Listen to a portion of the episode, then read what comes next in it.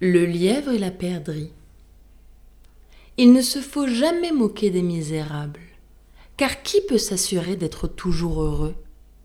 Le sage Ésope dans ses fables nous en donne un exemple ou deux. Celui qu'en ses vers je propose, et les siens, ce sont même choses. Le lièvre et la perdrix, concitoyens du champ, vivaient dans un état, se semble, assez tranquille quand une meute s'approchant oblige le premier à chercher un asile.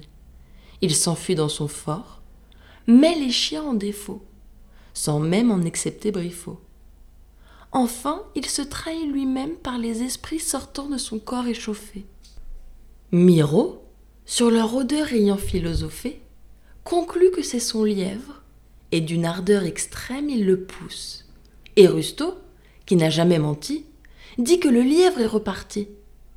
Le pauvre malheureux vient mourir à son gîte. La perdrix le raille et lui dit Tu te vantais d'être si vite. Qu'as-tu fait de tes pieds? Au moment qu'elle rit, son tour vient. On la trouve. Elle croit que ses ailes la sauront garantir à toute extrémité.